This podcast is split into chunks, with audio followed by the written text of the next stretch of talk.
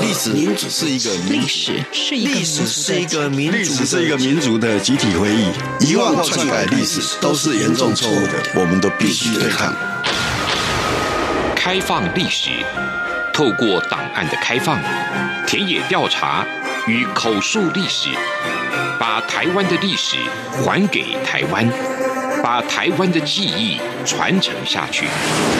历史原来如此，由薛化元讲述，欢迎收听。各位听众朋友，大家好，欢迎各位收听今天《历史原来如此》这个节目。在这一季里面，我们主要跟大家一起分享一九七零、一九八零年代台湾反对运动如何推动自由民主的改革，同时又如何采取。批判国民党的角度来提出建言，或是甚至激烈的行动啊！那今天我们就是想跟大家去分享台湾基督长老教会在一九七零年代第二份非常重要的宣言，就是我们的呼吁啊这一份宣言。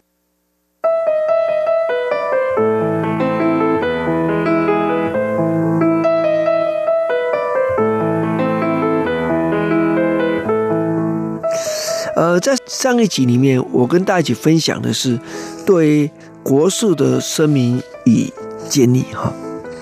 那就如同对国事的声明与建议是一样的，我们一定必须理解，台湾基督长老教会在当时某种程度有内部的民主化的机制，所以。不是说哪一个议长、哪一个总干事就可以一手就决定了宣言的内容啊。虽然我们都知道高俊明牧师当然很重要，可是他的背后不是他一个人，是这个教会，还有这个教会的国际的宗教的网络。我，这是一个很重要的一件事情。所以因为这样子，他们在一九七一年就提出这个。呃，对国事的声明建议的时候，我们必须了解，呃，内部通过之后，那如何在呃内部的杂志刊登，然后能够散发到各个教堂，是他们很重要的一件事情。同时，我们必须了解，这个对国事的声明与建议，在某种程度上是延续的我们在之前讲过的彭明敏的《台湾人民自救宣言》，彭明敏跟魏廷朝跟谢聪敏。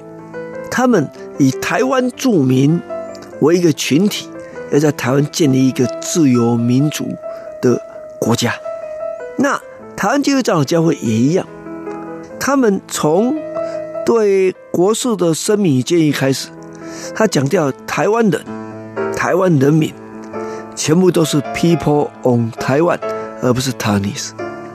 那这个这个东西，透过上次我们讲的海外台湾人自决运动。又在海外重新来推动这个东西，那最后还会传回来。这等到这个一九七零年代末期，党外人士的共同政见就会讲到这些内容。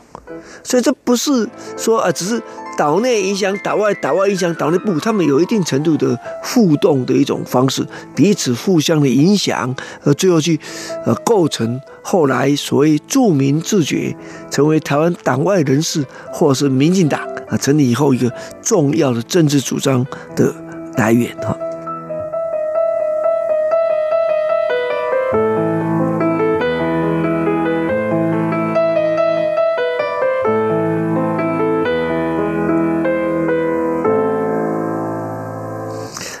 在这个对国事的声明建立之后，虽然因为有海外的一种。呼应啊，救援的行动，那台湾基督长老教会并没有遭到太严重的迫害啊，立即的迫害是没有的。可是，就是种种的手段，如何限制他出境等等呢？对他施压等等，这都 OK。但另一方面呢，连教会的语言跟文字也限制。我们知道，台湾在一九零年代开始，啊，蒋介石都推动所谓的国语运动。所以你们也许在看到台湾的文章说，哎，讲台语要挂狗牌哦，哦，比如说这样，不止讲台，讲方言都会，OK，哪一种都不行。那那这样教会怎么办？当然对他讲，哎，教会也应该用国语啊，要用汉字啊。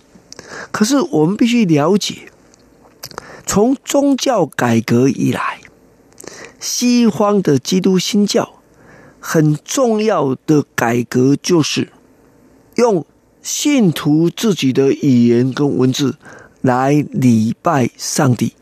这当年马丁路德做宗教改革非常重要的一个诉求，甚至连后来的天主教，那么他们也不再执着于拉丁文。呃，各地的语言的传教也越来越受到重视。只要这样理解的话，我们就知道，台湾是一个多族群的地方啊。原住民的不止一族，你们都听过说，台湾诶是南岛语族非常重要的发源地。在学理上，最重要这个假说的基础在哪里？在台湾岛上原住民的诸族的语言之间。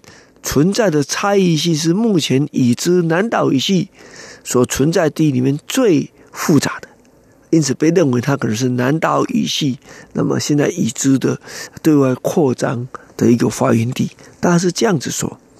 那如果我们这样理解的话，所以蒋介石虽然说：“哎，你不行哦，你要推动国语政策。”他也曾经对这个基督教的教徒说明说：“你们要注意哦，什么时候限制你们？”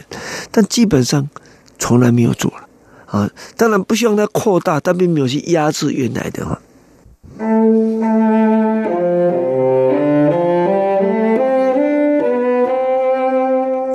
那在这个一九七一年呢，这前后。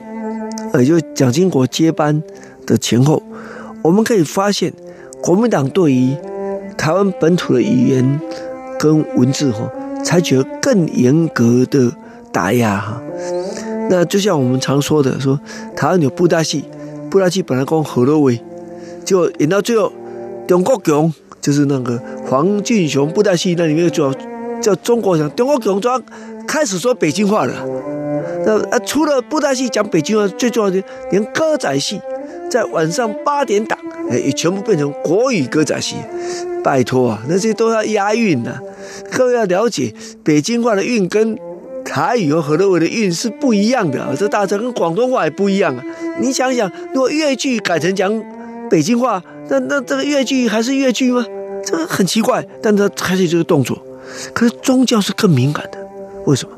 基督教。这个教会里边的圣经、圣诗、圣歌，吟唱圣诗、吟唱圣歌，这是呃，如果你是基督徒，应该了解，这是很常见的一件事情。那这个状况之下，台湾传教怎么传？我刚刚讲台语圣经，你一想，哎，只有河洛人的圣经了，你大概认为？但实际上，抱歉，我现在后面讲的话呢，我一辈子也没看过。而我看到的时候是在查经的公文看到，查经什么？泰雅族语圣经。阿美族语圣经，各位了解吗？这所谓台语圣经是非常广义的，不是只有河洛话啊。那这这个状况下，所以所以我们说罗马字圣经、泰圣经，但则是河洛话圣经。但是还有阿美主义、泰雅主义圣经，那被查禁。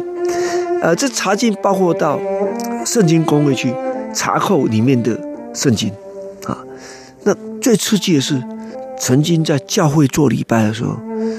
警察为主的情治人员进入教会，没收圣经。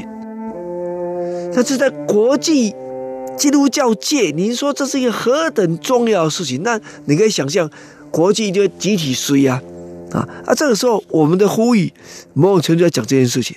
他要求维护宪法赋予人民宗教信仰的自由，每一个人应该享有自由使用自己的语言去敬拜的自由。政府应该允许出版任何语言的圣经。啊，我想这样讲，大家就了解。这我们的会议有一块很重要，就要讲这个。啊，第二个是做什么？因为当时一九七五年，美国总统胡特预定在当年的十二月去访问中国大陆。那大家担心他会不会根据原定的政策来跟中华人民共和国进行关系正常化，所以对美国的这个举动。台湾基督教觉得应该要先通过这个东西，最早是由教会与社会研究会在一九七五年九月先通过这个，接着在十一月十八日，在台湾基督长老教会常治委员会来进一步通过这个宣言。这宣言，那除了刚刚讲那一块，还有什么很重要？在前言里面用相当的篇幅说明，他们是支持原本的我们在上一集讲的对国事的声明与建立。在台湾呢，常用叫做，这是这个国事声明啊的立场的肯定啊。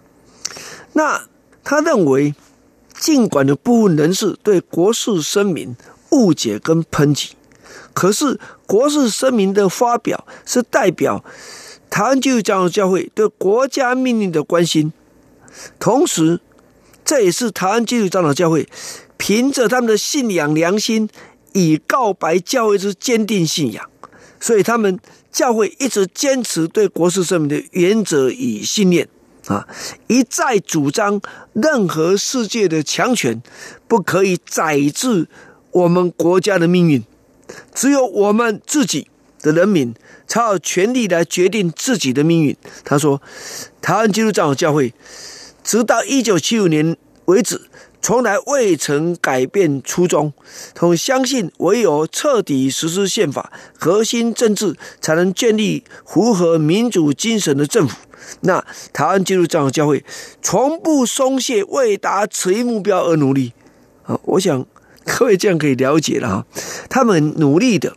在那一个还在思想前置的时代里面，一边在表白他们的信仰，一边说我们记忆他们的信仰，他们要维护长久以来使用圣经跟呃使用自己语言信仰的权利，同时要求维护台湾人民啊有权利决定自己未来的这样的权利。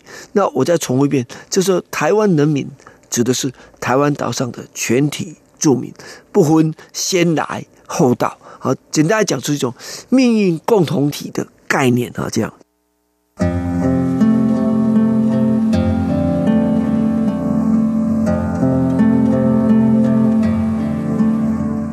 那另一方面，他也提醒政府啊，当国家剩余外交孤立，面对世界经济危机，当年石油危机啊，他说，教会绝对不可以苟且偷安。放弃先知的职责，他说：“如果只有歌功颂德，实在不足以表达教会的爱国心，没有办法协助政府解除当权的困难。所以要用爱心来说诚实话，积极关心我国政治前途，才能协助政府建立开放、民主、公正、廉人的这样一个政治组织。所以换句话，你可以了解。”他很努力的啊，先讲要坚持著名自己这样的价值，因为只有这种价值，才能对抗世界强权可能出卖台湾的可能性。可另一方面，他也努力的不过度的刺激国民党政府，一直强调哎，要根据宪法来实施什么什么。那这个宪法是什么？当然，当然是中华民国宪法，因为雷震的。救亡图存协议没有被国民党政府接受啊，所以当然没有台湾民主国宪法，所以但是中华民国宪法。你问说，那这个时候讲什么？因为大家必须了解，中华民国宪法在台湾史上曾经有非常重要的功能，就是他主张成为反对派人士要推动改革的一个哎正当性的依据哦，这是一个非常重要的一件事情。